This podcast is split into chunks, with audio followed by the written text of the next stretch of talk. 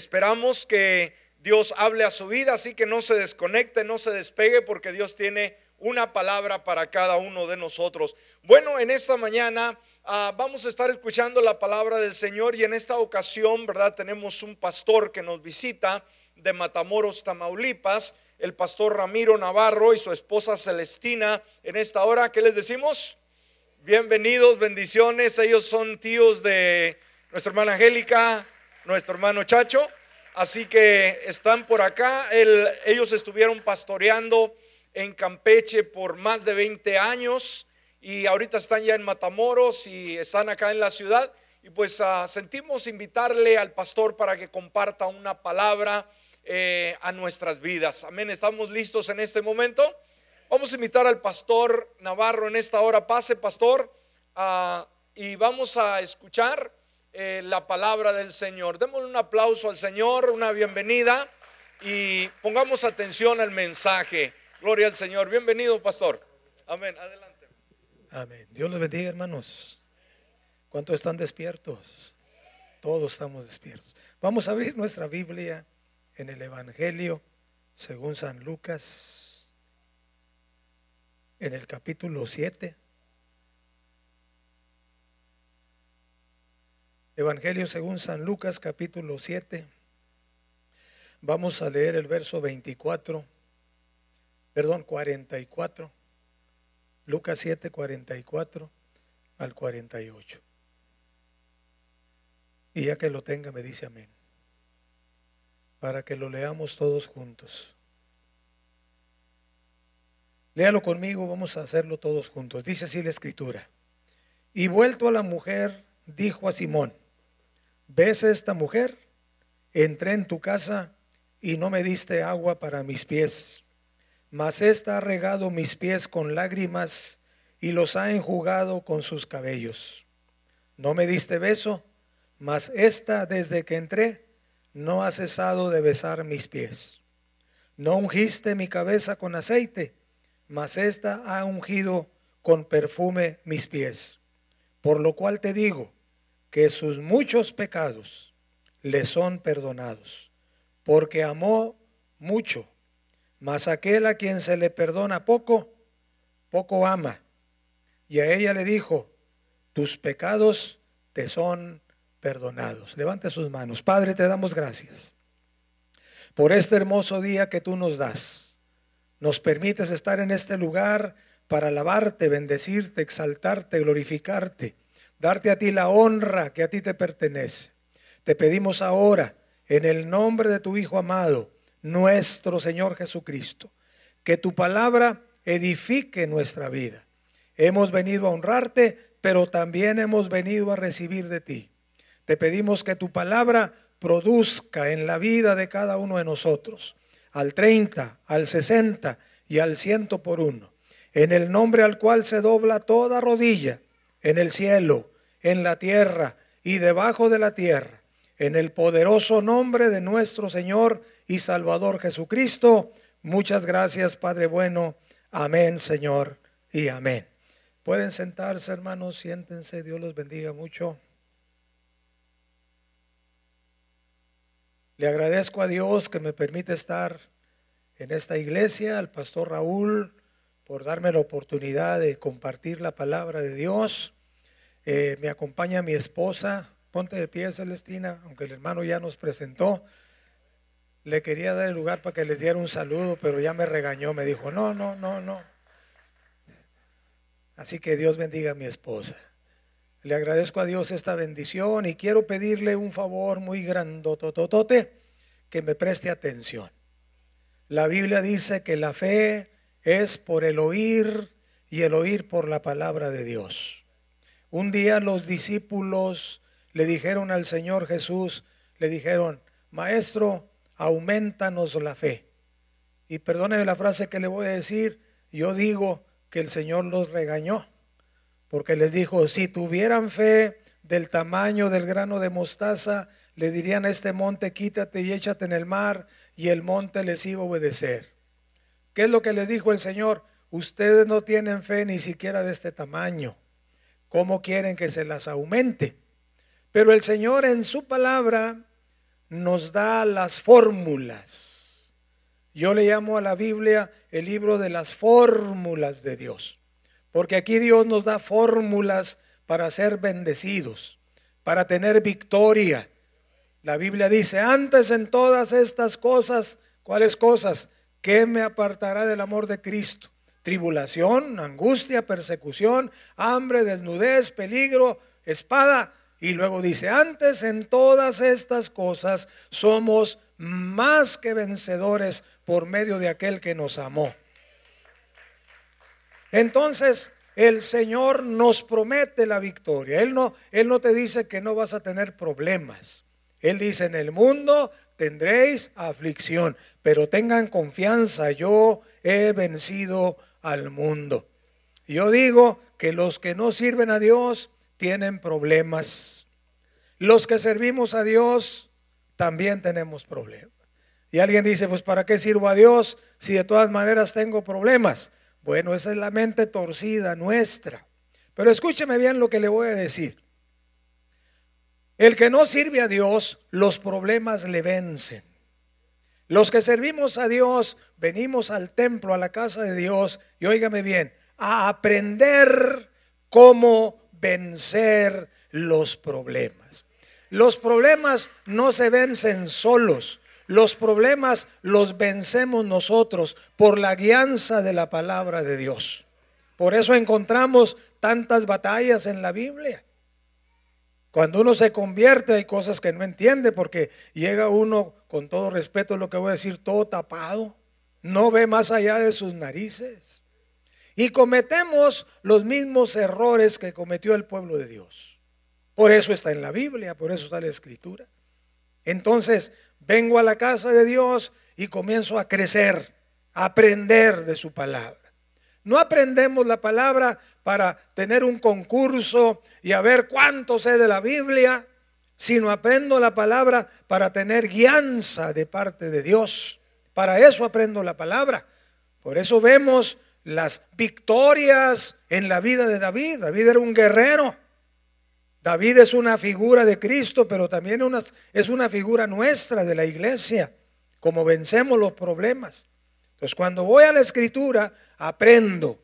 Y esta noche, perdón, esta mañana, como uno predica en las noches, discúlpeme, en esta mañana, si usted presta atención, puede aprender algo en nuestra vida. Entonces, quiero hablarle acerca de lo que el Señor Jesús o la clave que el Señor Jesús nos da. Porque le vuelvo a repetir, en la Biblia encuentro muchas claves. Jesús entra a la casa de un fariseo llamado Simón. Si usted ve en el verso 36 dice, y habiendo entrado en casa del fariseo, se sentó a la mesa. Entonces uno lee la Biblia y es una historia bonita, fea, de acuerdo a lo como lo queramos ver, pero esta historia, como todas las historias de la Biblia, nos enseñan algo. Todas las historias, desde Adán, Abraham, Jacob, cada una de las historias tiene una enseñanza para mí. Por ejemplo, vas a la Biblia y ves la historia de Jacob. ¿Sabe qué significa Jacob? Les pregunto. Nomás se me quedan viendo, ¿no? ¿Quién sabe? Jacob significa engañador, usurpador, tramposo. Y tiene un encuentro con Dios y Dios le cambia el nombre. Le dice, ya no vas a ser Jacob, engañador, usurpador, tramposo. Ahora vas a ser Israel, el que lucha con los hombres y con Dios y vence. Pues tiene una enseñanza. Jacob representa el hombre viejo nuestro, el Ramiro antiguo que se emborrachaba, que tomaba, que maldecía. Pero tenemos un encuentro con Dios y Dios nos cambia el nombre. Ya no eres el borrachote de antes, ahora te voy a transformar, te voy a cambiar. Antes decías maldiciones, hoy vas a alabar mi nombre y me voy a gozar contigo porque me alabas. La historia en la Biblia me trae una enseñanza. Por eso me comparo con Jacob y veo la vida de Jacob, que era tramposo, engañó a su padre, engañó a su hermano. Y luego Dios lo lleva con uno más tramposo que él, su tío Labán. Si Jacob era tramposo, su tío se lo llevaba siete veces más. ¿Y para qué cree que Dios lo llevó con su tío? Para que se viera en ese espejo. Eres igualito que tu tío. Algunos hermanos, Dios nos pone con alguien que batallamos mucho y decimos, ay, esta hermanita, este hermanito, no lo aguanto. Te estás viendo en el espejo. No hubo amenes, pero así es. Por eso la historia me enseña. Lo que vamos a ver es acerca de lo que Dios quiere que nosotros hagamos cuando Él nos visita. O que si quiero una visitación de Dios son las cosas que tengo que hacer. Cuando hablo de visitación de Dios, es experimentar su presencia en mi vida. Muchas veces nos arrodillamos a orar y la presencia de Dios no está. Alguien me puede decir, no es cierto, hermano, Dios siempre va a estar ahí. Lee el libro de Cantares. La tsunamita pregunta, ¿han visto a mi amado? Lo he buscado y no lo he encontrado. Así nos pasa en ocasiones. Buscamos a Dios y la oración está seca. Y Dios en su palabra me enseña cómo puedo tener la presencia de Dios en mi vida continuamente.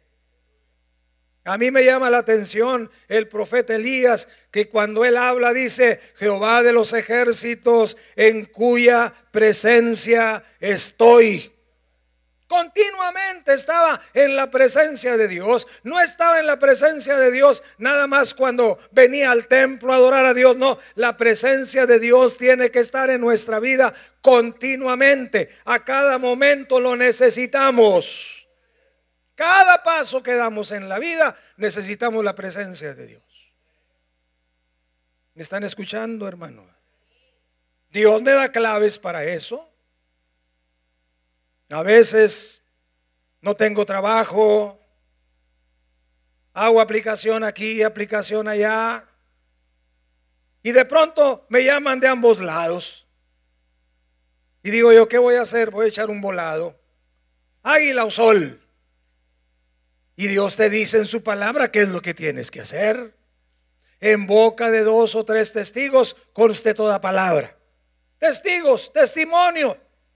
Entonces voy a preguntarle a alguien, a preguntarle a otra persona. Vengo con el pastor, el primero que le tengo que preguntar. Nadie dijo amén otra vez. El pastor tiene mucho trabajo, hermano. ¿Cómo me va a ¿Cómo me va a atender a mí? Por eso es el trabajo de él. ¿Cierto, pastor? No me voy a regañar a la salida. Ahora me van a llover muchas preguntas. Por eso es el pastor. ¿Cierto o no es cierto? Hermano, es que usted anda muy ocupado. Háblame.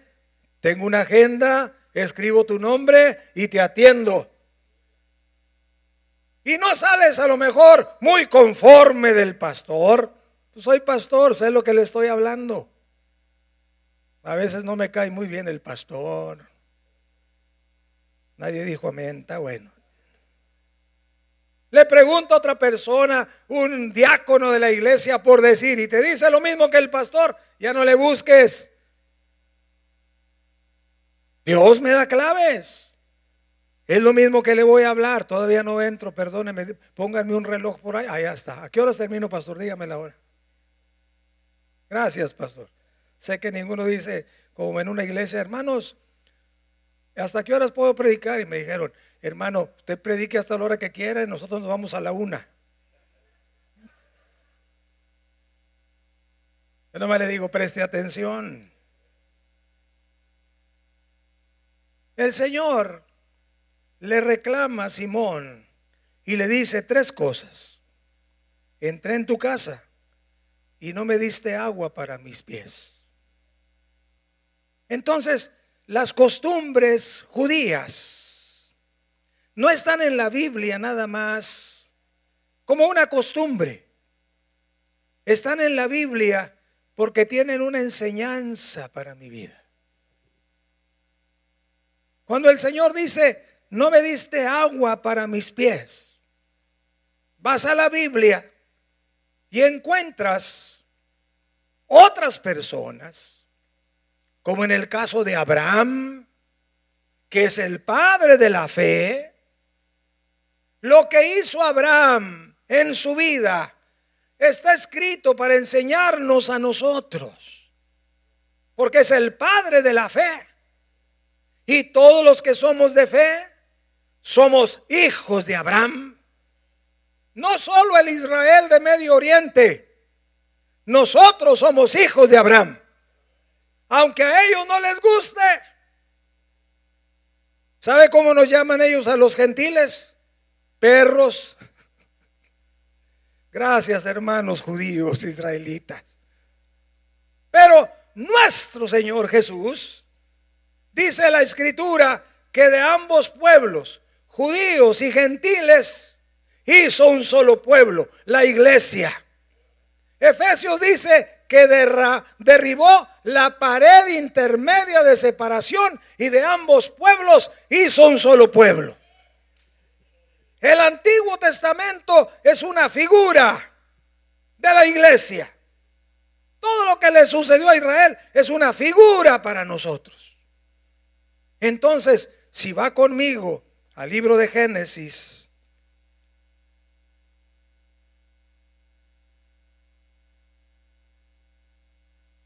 el capítulo 18.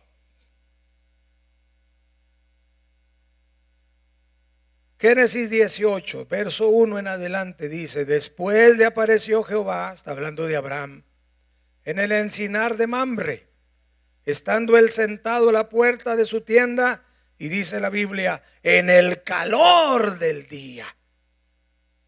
Que ahí hay una enseñanza. El Señor se le aparece, viene a visitarlo en pleno calor del día. En otras palabras, cuando la batalla está más dura, más fuerte, el Señor te visita. Más adelante en el capítulo 19, Dios no va, manda a los ángeles a visitar a Lot. Que Abraham y Lot son figura de cristianos. Cristianos espirituales y cristianos carnales. Para eso está en la Biblia. Para que yo vea cuál de los dos soy. Lo que pasa que con Dios podemos cambiar. Por eso es la palabra. La gente viene a la iglesia y dice, uy, ahí está Raúl. Con respeto. Si yo lo conozco, es para no ofender a ningún hermano. Si yo lo conozco, ¿cómo es que levanta las manos y adora? No, hombre, aquí hay puros hipócritas. Y le digo yo a la gente, si es cierto, si es cierto, aquí habemos puros hipócritas. Nadie dijo amén otra vez. Pero escúcheme, los que estamos aquí estamos porque queremos cambiar, no porque somos perfectos. Y yo le diría a tal persona que dice eso, pásale, hay lugar para otro hipócrita. Pero los hipócritas que estamos aquí Estamos porque queremos cambiar. Por eso está Jacob y Esaú. Porque eran igualitos, por eso son gemelos. Yo no sé si conozca mucho de eso, pero yo tengo una cuñada que tuvo, no le dicen gemelas, le dicen cuatas. Porque nacieron el mismo día, estuvieron en el vientre de la madre al mismo tiempo, pero cuando nacieron uno era güera y la otra era morena. Y la otra tiene un físico y la otra tiene otro físico. Por eso no se les llama gemelas, se les llama cuatas. Los gemelos son igualitos. Jacob y Esaú eran gemelos, igualitos, pero todos pensamos en lo natural, pero lo que Dios nos está diciendo son iguales de tramposos ambos. Pero Jacob quería cambiar, pero Esaú no quería cambiar. Los que estamos aquí estamos porque queremos cambiar. Y la visitación de Dios a Abraham, el que quería cambiar, es en pleno calor del día, cuando la batalla está más fuerte. Y la visitación a Lot, Dios no lo visita, lo visitan ángeles.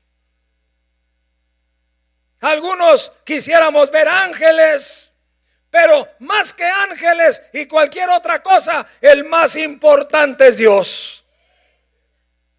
Moisés dijo, si tú no vas, porque Dios le habla, Moisés, este pueblo es de dura serviz, voy a mandar a mi ángel delante de ti a que te introduzca a la tierra. Y Moisés se planta y le dice, si tú no vas con nosotros, yo no me muevo de aquí. No me importa la visitación de ángeles, me importa la visitación de Jehová de los ejércitos, me importa la visitación del Señor Jesucristo en mi vida. Jacob, perdón, Abraham es visitado por Dios. Verso 2, 18, 2 de Génesis. Y alzó sus ojos y miró. Y aquí tres varones que estaban junto a él. Cuando los vio, salió corriendo a la puerta de su tienda a recibirlos, dice la Biblia. Y se postró en tierra. Adoró. Y dijo, Señor, si ahora he hallado gracia en tus ojos, te ruego que no pases de tu siervo. Yo anhelo tu presencia. Me llama la atención en el Evangelio según San Juan que Juan el Bautista señala a Jesús y dice, este es el Cordero de Dios que quita el pecado del mundo. En el capítulo 4 del Evangelio según San Juan, y dice la Biblia que dos de sus discípulos siguieron a Jesús.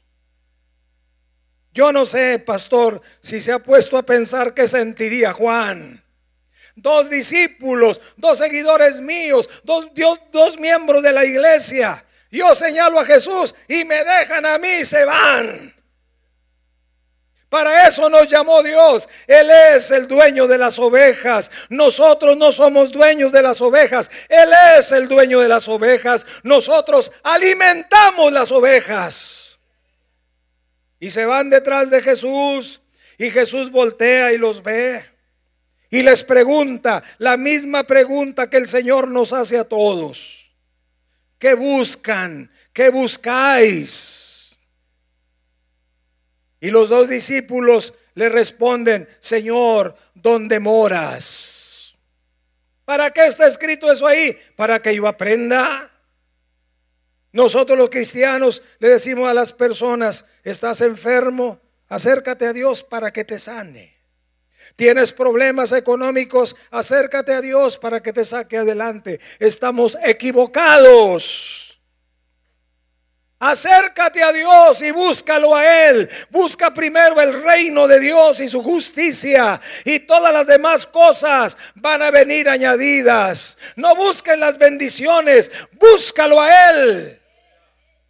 El Señor les pregunta, ¿qué buscan? Y los discípulos le dicen, Señor, ¿dónde moras? En otras palabras, queremos estar contigo, queremos tu presencia. Es lo único que me importa en la vida. Todo lo demás no me interesa. Cuando tú estás conmigo, las cargas se hacen ligeras. Porque vamos a tener problemas, ya se lo dije, pero vas a caminar como si no hubieras problemas. Todo se te va a resbalar en la vida, porque la presencia de Dios es lo más hermoso que puede haber en nuestra vida. Bendito sea su santo nombre. Y dijo, verso 3, Señor, si ahora he hallado gracia en tus ojos, te ruego que no pases de tu siervo. Versículo 4, que se traiga ahora un poco de agua y lavad vuestros pies. Y lavad vuestros pies y recostaos debajo de un árbol. Dice el verso 5, y traeré un bocado de pan, sustentad vuestro corazón y después pasaréis, pues por eso habéis pasado cerca de vuestro siervo. Y ellos dijeron, haz así como has dicho. El agua para lavar los pies tiene significado. Todo en la Biblia tiene significado, todo. El agua representa la palabra de Dios.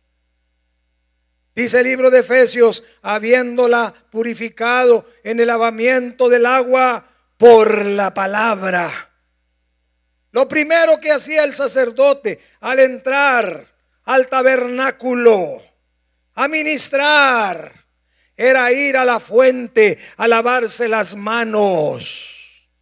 Después se mataba el cordero, el animalito, y se ofrecía sobre el altar del holocausto. Pero lo primero que hacía era ir a la fuente a lavarse. Cuando nosotros entramos a la presencia de Dios, cuando nosotros comenzamos a orar, tenemos que comenzar con palabra. No es arrodillarnos nada más. Señor, gracias por este día. Bendíceme. Yo oigo muchas oraciones de puro pedir bendición. Bendícenos, sánanos, ayúdanos. Somos cristianos pediches. Libro de Proverbios dice que la sanguijuela tiene dos hijas que nada más dicen, dame, dame, dame, dame, que no seamos sanguijuelas. Hermano, ¿para qué invitaba a este pastor? Nos está tirando muchas piedras. Me dijo una hermana en Bronville, al otro hermano, avísenos para ponerme casco. Lo que queremos es aprender la verdad. Conoceréis la verdad y la verdad os, os, traerá libertad, os hará libres. Óigame bien lo que le voy a decir. Hay tres condiciones. Y ojalá y se lo aprenda. Hay tres condiciones para que las promesas de Dios se hagan realidad en mi vida. Si una de esas condiciones no se cumple, las promesas de Dios no se hacen realidad en mi vida. La primera condición es que tengo que conocer la promesa. Si no la conozco, la promesa no se hace realidad en mi vida. Por eso el Señor dice, conoceréis la verdad. La segunda condición es que tengo que creer la promesa. ¿Me escuchan? Y la tercera condición es que tengo que tomar la promesa. Porque muchos conocen la promesa, pero no la creen. Hay quienes conocen la promesa, creen la promesa, pero no han ido a tomar la promesa. Cada una de ellas tiene texto bíblico. Conoceréis la verdad y la verdad os hará libres. Conocerla. Segundo, creerla. Porque al que cree, todo le es posible. Y la tercera es tomarla. Porque el reino de los cielos, dice la Biblia, se hace fuerte y los valientes lo arrebatan, lo toman. Tengo que atreverme.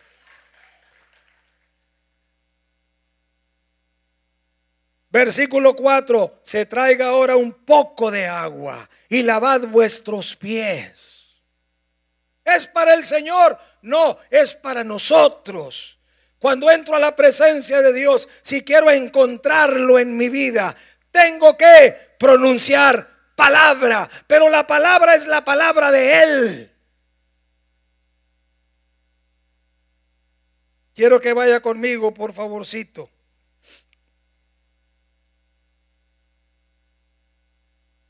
Al Salmo 26, versículo 6.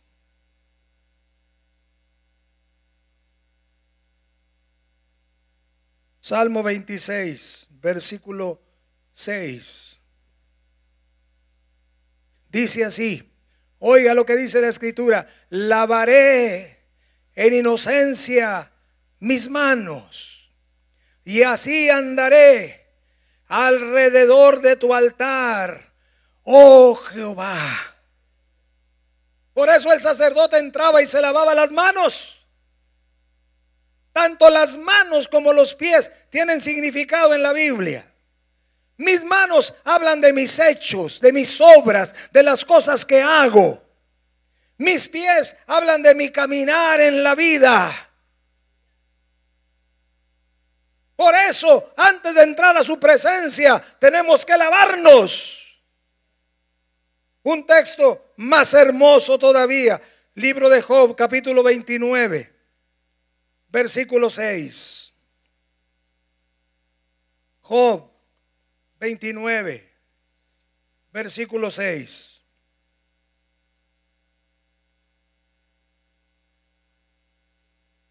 Lo tienen mis hermanos, dice así.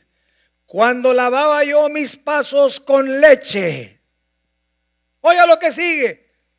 Y la piedra me derramaba ríos de aceite.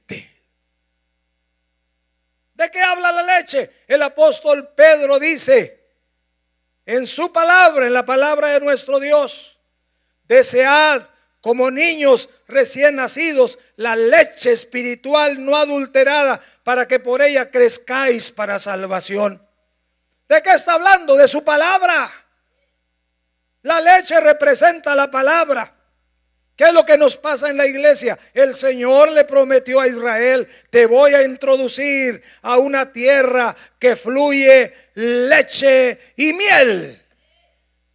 Y el cristiano interpreta eso, ah, una tierra llena de bendición, voy a tener mi casa, mi carro, trabajo, voy a estar bien bendecido, pero escúcheme muy bien, la leche habla de la palabra, voy a meterte, cuando yo te salvo, te salvo con un propósito, meterte a mi palabra, que mi palabra sea tu alimento, que mi palabra llene tu vida, que cuando hables, hables mi palabra, porque mi palabra tiene un poder tremendo. Por eso digo yo que cuando el Señor iba en la barca con los discípulos y se levantó la tormenta y casi se hundía la, la barquilla y entonces el Señor está dormido porque a él los problemas no le hacen absolutamente nada. El problema es los discípulos. Va Pedro, el más atrevido, el más aventado siempre y aquí hay muchos Pedros y muchas Petras atrevidos, aventados. Señor, yo no te voy a negar. Y fue lo primero que hizo, negarlo. Maestro, no te da cuidado que perecemos. Y el Señor se levanta y le habla al viento y le habla al mar. Cállate, sosiégate, enmudece y todo se tranquiliza. Y luego le dice a los discípulos, ¿dónde está su fe? Porque la fe va ligada con lo que hablas, con la palabra. Yo insisto que el Señor todo lo que hizo, todo lo que hizo, lo hizo para que sus discípulos aprendieran. No lo hizo para decirles, miren el poder tremendo que yo tengo, aprendan de mí como soy. No, el Señor lo hizo para que ellos aprendieran. Por eso un día fue con la higuera. Y si lee la escritura, dice que la higuera no tenía fruto por una razón, porque no era tiempo de higos. Entonces, ¿para qué fue a buscar fruto si no era tiempo de fruto? Fue para que ellos vieran y le habla la higuera, no encuentra fruto y le dice, nunca nadie jamás coma fruto de ti.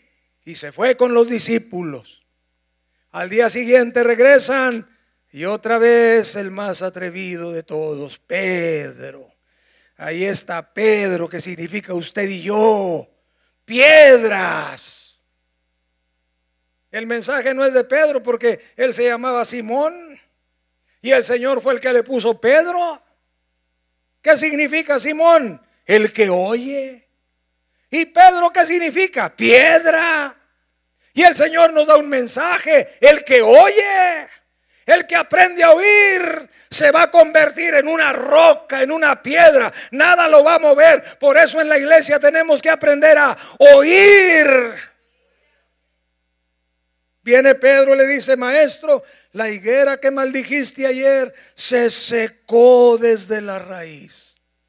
Y luego voltea y le dice, de cierto les digo, que cualquiera de ustedes, no solo el pastor, no solo el predicador, cualquiera de ustedes que le diga al monte, quítate y échate en el mar y no duda en su corazón, sino que cree que lo que dice será hecho, lo que diga será hecho. Por eso nos dicen, me voy a enfermar. lo cree y lo dice y sucede lo que cree y dice. Me van a correr del trabajo. Lo cree y lo dice y sucede porque es una ley. Bendito sea el nombre de Dios. Cuando lavaba yo mis pasos con leche, con palabra, voy a enderezar mi caminar con la palabra de nuestro Dios. Por eso, para que el Señor me, visite, el primer paso es lavar mis pies, mi caminar, mi andar. En otras palabras, mi oración comienza pidiéndole perdón a Dios por todas las equivocaciones y problemas que hay en mi vida. Las veces que me altero, me enojo, o aquí no hay corajudos, nomás yo. ¿Cuántos son corajudos? Un honesto, dos honestos, por acá muy pocos honestos.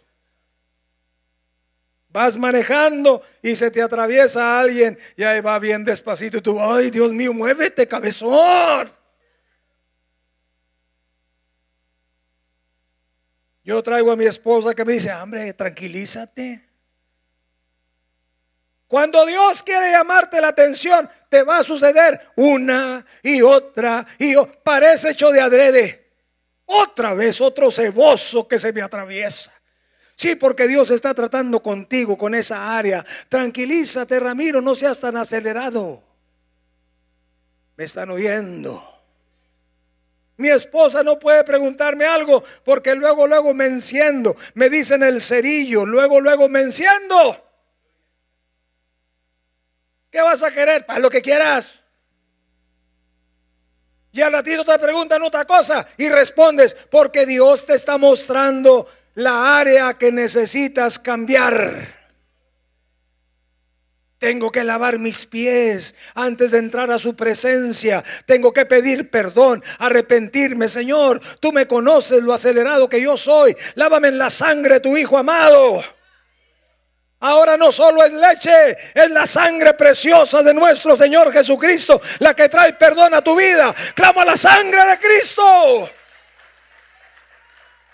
Yo no sé qué crea usted, pero he, he, oído predicadores que dicen que la sangre de Cristo es nada más para salvación. Entonces no has leído el libro de los Hebreos que dice que por la fe Moisés celebró la Pascua y la aspersión de la sangre para que el que destruía a los egipcios no los tocase a ellos, porque la sangre nos da protección. Alabado sea el nombre de Dios. Yo lo he vivido en mi vida. He tenido accidentes y a la hora, el momento que he clamado la sangre de Cristo, ahí está la protección de Dios. Lo he palpado, lo he tocado. No es teoría, es verdad. La sangre de Cristo nos cubre. Y nos da limpieza también. Entonces, ¿quieres la presencia de Dios? Lava tu vida. Cuando entres a su presencia, lava tu vida. Lucas, me regreso allá, hermanos.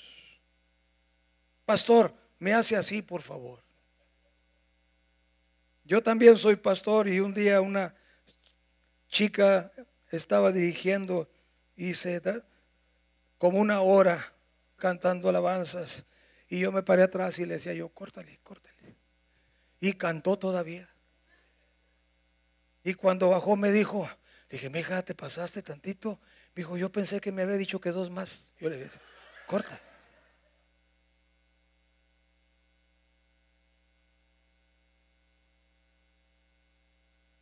Lucas 7 dice, verso 45, no me diste beso.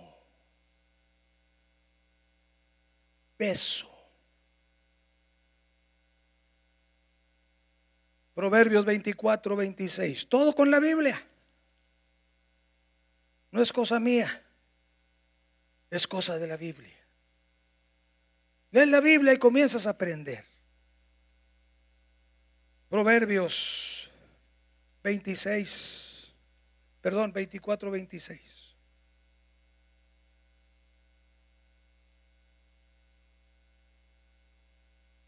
Y lo lee conmigo fuerte, si lo encuentra. Léalo conmigo fuerte. Dice, serán besados los labios del que responde palabras rectas. Entrar a la presencia de Dios incluye hablar palabras correctas. ¿Me están oyendo, hermanos? Escúchame bien, el ejemplo que le voy a poner está en la Biblia. No voy a ir allá porque no alcanzo. Pero había una mujer sirofenicia que tenía una hija con un demonio. Y esta mujer sirofenicia encuentra un obstáculo, otro obstáculo, otro obstáculo. El primer obstáculo que encuentra son los discípulos. Ella comienza a gritar, maestro, sana mi hija, maestro, sana mi hija. Y los discípulos vienen con Jesús y le dicen, Señor, échala. Ya estamos cansados de oírla gritar, da voces detrás de nosotros, échala. Y luego el Señor Jesús la remata y le dice, mujer, no soy enviado sino a las ovejas perdidas de la casa de Israel. En otras palabras, la bendición no es para ti. ¿Me están oyendo? Y luego la mujer insiste, Señor, sana a mi hija. Y el Señor le dice, mira, no está bien tomar el pan de los hijos y dárselo a los perros. La Biblia te lo suaviza, pero la palabra es así como te lo estoy diciendo. En otras palabras, el mismo Señor Jesús le dice, perro, no está bien tomar el pan de los hijos y dárselo a los perros. ¿Y sabe qué hizo la mujer? Le dice, sí Señor, pero también los perritos comen de las migajas que caen de la mesa de sus amos. ¿Y sabe qué hizo Jesús? Le dijo, oh mujer, por esta palabra, por lo que acabas de hablar, por lo que acabas de decir, ve, el demonio ha salido de tu hija. En otras palabras, ni siquiera tuvo que reprender al demonio él. Por la palabra correcta de la mujer, el demonio salió de su hija. Besados serán los labios del que habla palabras correctas. Tengo que aprender en la presencia de Dios a hablar palabras correctas. Por eso a veces no recibimos de Dios por lo que hablamos. Entonces vengo a la casa de Dios a aprender lo que estamos oyendo hoy no es un sermón como se le llamaba antes, es un mensaje de Dios para tu vida. Comienza a corregir cosas en tu vida para que recibas las promesas que Dios tiene hechas para nosotros. Cantares 1-2. Si tuviera chance le predicara de cantares. Ay, casi no se predica. ¿Encuentras cada palabra en cantares? Nosotros pastoreamos en San Fernando, Tamaulipas, hace ya muchos años. Y aprendí cómo hablan los de rancho, con mucho respeto. No menosprecio a nadie. Dije la forma que hablan. Unos hermanos nos dieron un terreno para levantar un templo, ahí trabajamos. Mi esposa y yo anduvimos de carpinteros levantando un templo. Y el dueño de los terrenos y todo eso era un rancherote. Y un día llegó al hogar y le dijo a la familia, vi una muchacha ahí en el centro con unas pestañas tan chulas que parecían pestañas de becerra. Y dije yo, qué chula comparación. Y cuando leo cantares, encuentro peor. Dice el amado, mi amada es como las yeguas de Faraón. Uh, peor. Como yeguas de Faraón. Así te he comparado, amada mía. Lo bueno que Dios es misericordioso. Yo le digo a las personas, pregúntale. Yo le he hecho muchas preguntas. Y a veces pasan años y no hay respuesta. Y yo estoy ahí, Señor, lo que te pregunté ya hace un año no me lo has contestado. Y después aparece algo en la Biblia. Y entiendes la pregunta.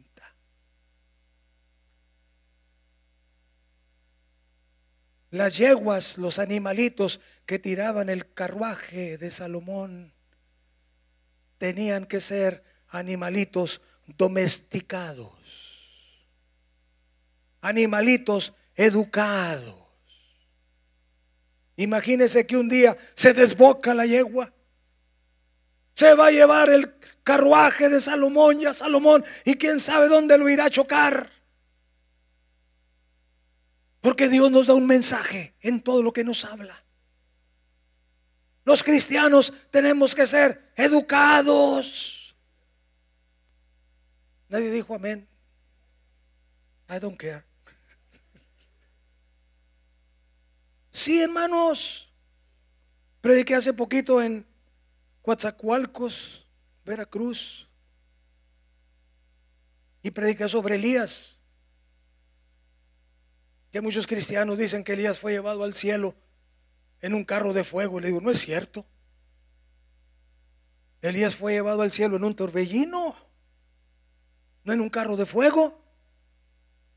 Si usted lee la Biblia, va Elías, Eliseo, caminando, y le dice Elías, Eliseo, pídeme lo que quieras antes de que sea quitado de ti.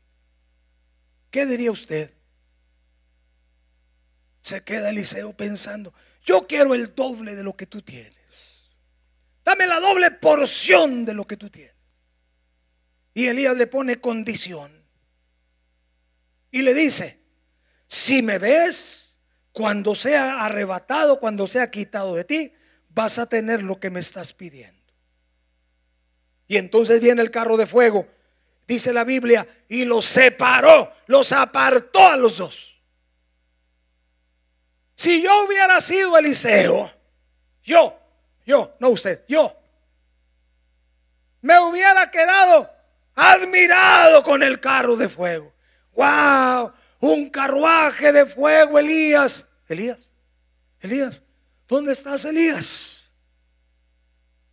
El carro de fuego era para probar a Eliseo. Pero el carro de fuego pasa y Eliseo está viendo a Elías. Cuando es arrebatado, le dice, Padre mío, Padre mío, carro de Israel y su gente de a caballo. Y cae el manto de Elías. Y entonces va Eliseo y lo toma. Y se va al río. Y golpea las aguas del Jordán. Y dice, ¿dónde está el Dios de Elías? Y las aguas del Jordán se abren. Y me dijo el pastor, yo nunca había oído eso, hermano. Ya había oído que el carro fue el que los apartó y que se fue en un torbellino. Pero lo que cayó era el manto, la vestimenta de Elías. Porque la vestimenta te va a abrir camino o te va a cerrar camino. También eso te enseña Dios. Te van a tratar como te ven. Porque Dios tiene enseñanza para todos. Cantares 1, 2. Dice, oh, si Él me besara con los besos de su boca el primer anhelo de la tsunamita es que Él me besara con los besos de su boca. Porque mejor son, como dice ahí, tus amores que el vino En Apocalipsis capítulo 2, verso 4, Dios le dice a una de las iglesias, la de Éfeso, le dice, tengo algo contra ti, que has dejado tu primer amor. Y todos pensamos, cuando me convertí, yo estaba encendido en fuego, iba a los cultos, hacia acá, hacia allá. Pero el Señor te dice, que es el primer amor? Amar los besos de su boca. En otras palabras, amar su palabra. Tienes que amar su palabra con todo tu ser. Le preguntamos a personas a veces, ¿ya has leído la Biblia en la semana? Pues a veces sí, a veces no. Otros no leen la Biblia en toda la semana. Nadie dijo amén otra vez. Es que no he tenido tiempo, hermano. Tengo tantas cosas que hacer. Has dejado tu primer amor. Los besos de tu boca. No me diste beso. En otras palabras, no me das palabra. Dios quiere oír su palabra en tu boca. Por eso la oración es con palabra. Párate delante de Dios y empieza a adorarlo. Los cielos cuentan la gloria de Dios. El firmamento anuncia la obra de tus manos. Un día emite palabra, otro día, y una noche a otra declara sabiduría. No hay lenguaje, no hay palabras, no es oída su voz. Por toda la tierra salió su voz y hasta el extremo del mundo sus palabras. Y Dios te está mirando, oyendo su palabra en tu boca. ¿Me están escuchando? Es como al niñito que le prometiste, te voy a comprar una bicicleta, hijito. Y el niño te está recordando, mi bicicleta, papi, mi bicicleta, papi. Pero es con tus propias palabras. Es lo mismo con Dios. Habla su palabra, ponla en tu boca. Y el Señor se va a agradar de ti, de lo que tú estás orando. Él es quien perdona todas tus iniquidades. Él es el que sana todas tus dolencias. Él es el que rescata del hoyo tu vida. Él es el que te corona de favores y misericordias. Él es el que sacia de bien tu boca. Alma mía, alaba a Jehová. A mí me encanta la versión antigua que dice, alma mía, alaba a Jehová y bendigan todas mis entrañas su santo nombre. ¿Qué es lo que pasó con el presidente de Venezuela? Maldijo a Israel. Usted lo puede ver en el YouTube que dijo, maldigo a Israel con lo más profundo de mis entrañas y le dio cáncer. ¿Qué tal si alabas a Dios con lo más profundo de tus entrañas? No habrá enfermedad que venga a tu vida porque tomas su palabra en tu boca y comienzas a hablarle a Él tu palabra. Alabado sea el nombre de Dios. Que Él me bese con las palabras de su boca. Dígame cuánto llevo. Por favor, Lucas, déjeme regreso a Lucas. ¿Qué es lo que falta? Verso 46. No ungiste mi cabeza con aceite. No la ungiste. Escúcheme bien lo que le voy a decir, por favor. Porque predicamos cada cosa. La segunda venida del Señor está cerca. Y en la Biblia habla de diez vírgenes. Cinco prudentes, cinco necias. Y entonces dice la Biblia que todas tomaron aceite. Y a la medianoche se oyó la voz del esposo. Aquí viene el esposo. Pero las prudentes habían tomado suficiente aceite. Las insensatas no habían tomado suficiente aceite. Y entonces vienen y le dicen, denos de vuestro aceite porque nuestras lámparas se apagan. Y la iglesia predicamos que el aceite es figura del Espíritu Santo. Y eso es verdad, pero Un día le predico los peros de la Biblia. Pero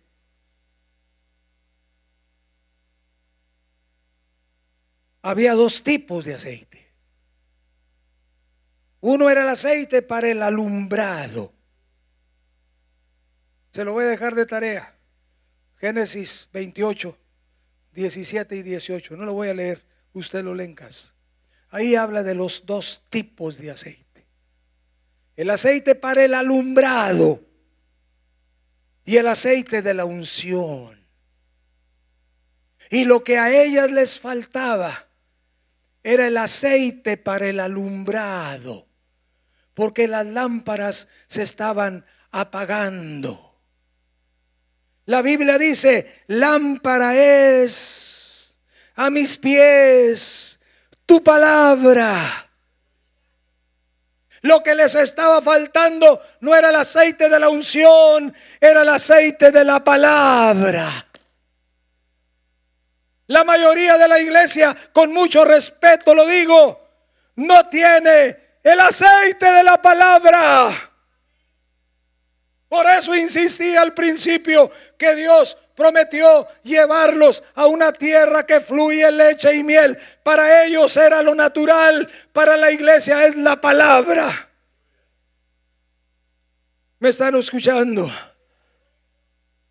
Para nosotros, la leche y miel. La leche, palabra. La miel es revelación. En el libro de Samuel, el hijo de Saúl, Jonatán, va con su escudero. Y el padre, Saúl, que nunca le importó la presencia de Dios, porque cuando David viene, lo primero que David hace es traer el arca que representa la presencia de Dios. A Saúl no le importó la presencia de Dios, por eso es desechado. Yo no quiero ser como Saúl. Por eso está en la Biblia, a ver qué escojo y a ver las actitudes que tengo que tener. Jonatán va con su escudero y dice la Biblia que pasaron por un lugar y la miel corría.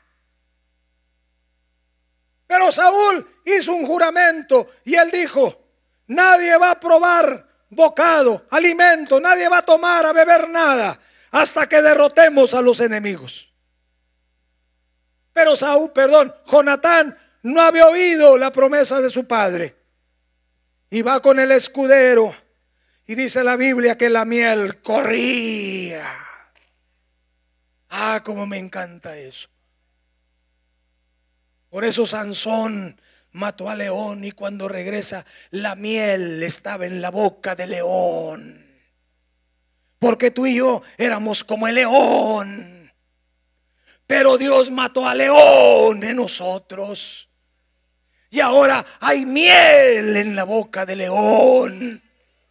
Revelación de la palabra de Dios. Y la miel corría.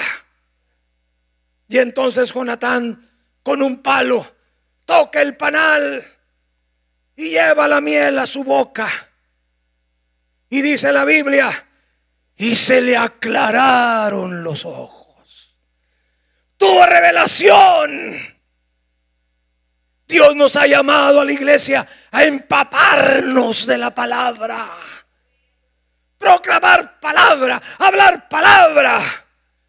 Y viene el día en tu vida que Dios te da la revelación y empiezas a ver cosas que los demás no ven. Como pasó con Daniel. El rey Belsasar hizo fiesta. Trajo los vasos del templo. Cometió sacrilegio con ellos. Y aparece una mano escribiendo Mene, Mene, Tekelu, Parsin. Y al rey le dio miedo que chocaban sus rodillas unas con otras, dice la Biblia. Y ninguno de los que estaban ahí ni podían ver las letras, ni podían saber la interpretación. Pero llegó un hombre llamado Daniel. Y apenas entró y vio las letras y supo el significado. Y le dice, aquí dice mene mene parsin. Y le dice, y la interpretación es esta: pesado, ha sido en balanza y ha sido hallado falto. ¿Para qué nos quiere abrir Dios los ojos? Eso no es porque pases al altar y te toquen. Eso es, y perdóname la frase que te voy a decir, por tragarte esta palabra. Dios le habla a Ezequiel y le dice, come el rollo, aliméntate de él. Y cuando Ezequiel lo come, dice estas palabras. Cuando lo comí, me amargó el vientre, pero en mi boca era dulce como la miel. Dios quiere para ti, no para gente muy especial, sino para aquellos que se meten con Él, que hablan su palabra que pronuncian su palabra. Y no hablo de predicadores, hablo de cristianos. Ya voy a terminar, pastor, se lo prometo. Cuando pastoreamos en San Fernando, mi esposa y yo, nos prestaron una casita. Yo levantaba la mano y no estoy alto, alto el pastor, y estoy chaparro. Levantaba la mano y tocaba el techo, era de lámina. Y en tiempo de calor, yo le puse a esa casita los amigos de Daniel, porque era el horno de fuego. Y en tiempo de frío era el friazo. Y un poquito antes, tiempo atrás, yo ya predicaba y no me sabía Josué 1, 8 y 9. Y un día pasó una niñita a testificar y comenzó con el texto, nunca se apartará de tu boca este libro de ley, y noche meditarás en él para que guardes y hagas. Y yo me quedé bien picado. Yo no me sabía Josué 1, 8 y 9. Así que estuve macheteándolo, nunca se apartará de tu boca este libro de la ley. Es más, hasta me los he cantado. Lo va a cantar conmigo, dice, nunca se apartará de tu boca este libro de la ley sino que de día y de noche meditarás en él, para que guardes y hagas conforme a todo lo que en él está escrito, porque entonces harás prosperar tu camino, todo te saldrá bien. Mira que te mando que te esfuerces, que seas valiente, no temas ni desmayes, porque Jehová tu Dios estará contigo donde quiera que vaya. Apréndaselo. Y yo bromeando, le dije a Dios un día, Señor, de día lo puedo hacer, pero de noche, ¿cómo le hago? Ahí estoy yo preguntándole, se lo digo delante de Dios, ¿cómo le hago? Y una noche, en esa casita, los amigos de Daniel, yo me levantaba en la madrugada con una sábana echarles aire a mis hijos, porque el calor era terrible. Y ellos estaban bañados en sudor. Por eso ahorita tenemos cuatro, dos hombres, dos mujeres, los cuatro le sirven a Dios. Porque Dios te recompensa. No hemos tenido problemas que son alcohólicos, que son borrachos, nada, nada. Fueron instruidos en el camino y por la pura misericordia de Dios. Y me levantaba en la, madrugada y les, les echaba aire con la sábana. Y un día, una noche, oigo a uno de mis hijos que está hablando. Me llama la atención y lo oigo que está hablando y me acerco para oír que está hablando. Y mi hijo está diciendo que no juegue Fernando, que no juegue Fernando, que no. Fernando era un amiguito de él. Y cuando yo me acerco y lo oigo decir que no juegue Fernando, que no juegue Fernando, me sonrío, muevo la cabeza y me habla Dios. Y me dice Dios, ¿qué hay en el corazón de tu hijo? Y le dije yo, juego. ¿Qué hay en el corazón de los niños? Apenas suena campana de recreo y salen corriendo todos a jugar porque puro juego en su corazón. Y me dijo Dios a mí, ¿qué hay en el corazón de tu hijo? Y le dije, juego. Y me dijo, si tú meditas en mi palabra todo el día, en la noche vas a estar hablando mi palabra. Aún dormido vas a estar hablando mi palabra. Aquellos a los que un día nos bautizó el Espíritu Santo, en la noche dormido, estás hablando lenguas, porque estás lleno de su presencia. Si te llenas de su palabra, vas a estar lleno de su palabra, porque de la abundancia del corazón va a hablar tu boca. Cuando te acerques con Él, va a fluir palabra, palabra, palabra. No vas a tener necesidad de estar pidiendo nada. Porque la Biblia dice, deleítate a sí mismo en Jehová y Él te concederá las peticiones de tu corazón. Ni siquiera le vas a estar pidiendo. Él sabe lo que tú necesitas. Póngase de pie.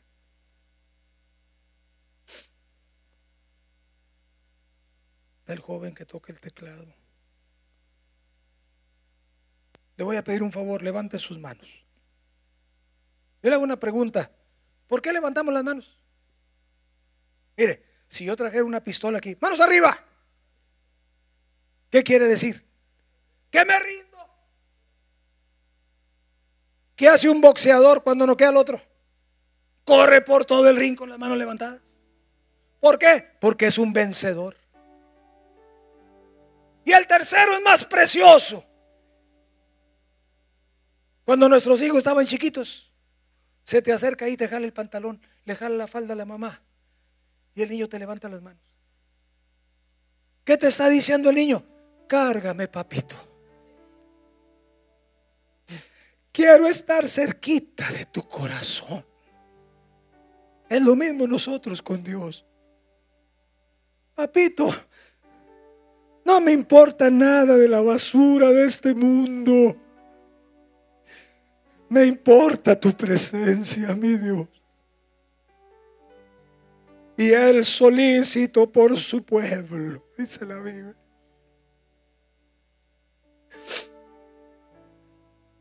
Moisés amó más la presencia de Dios que la basura de los deleites de este mundo.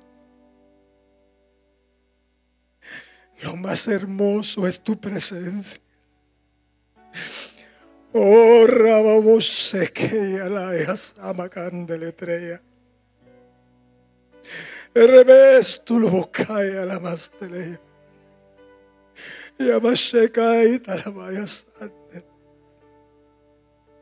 Mi Dios, mi Dios, mío de mí.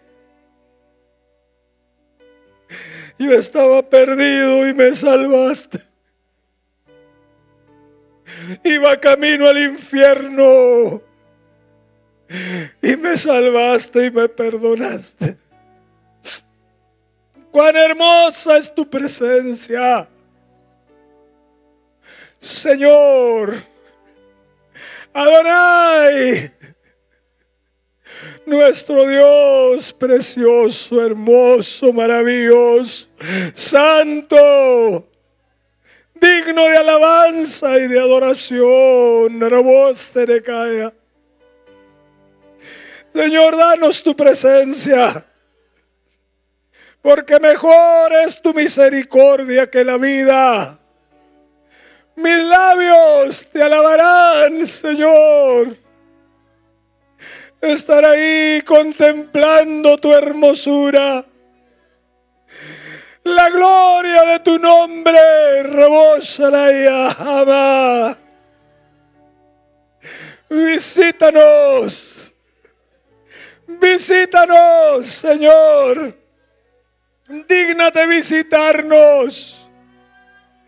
Mi dueño, Salvador, misericordia mía, castillo mío, Dios mío. En ti confío. El que me libra del lazo del cazador, de la peste destructora. Con sus plumas me cubrirá y debajo de sus alas estaré seguro. ¿Cuántas veces quise cobijarte como la gallina cubre a sus pollitos? Pero no quisiste. Nosotros queremos, Señor. Queremos ver tu gloria, tu presencia en nuestras vidas. Estoy cansado de mí mismo. Ya no quiero ver la carne fluyendo en mi vida. Quiero ver tu espíritu, tu gloria. Ayúdanos en el nombre de Jesús. En el nombre de Jesús. Ahora, Padre, en el nombre de tu Hijo amado, tomamos autoridad sobre todo poder de las tinieblas. En el nombre de Jesús.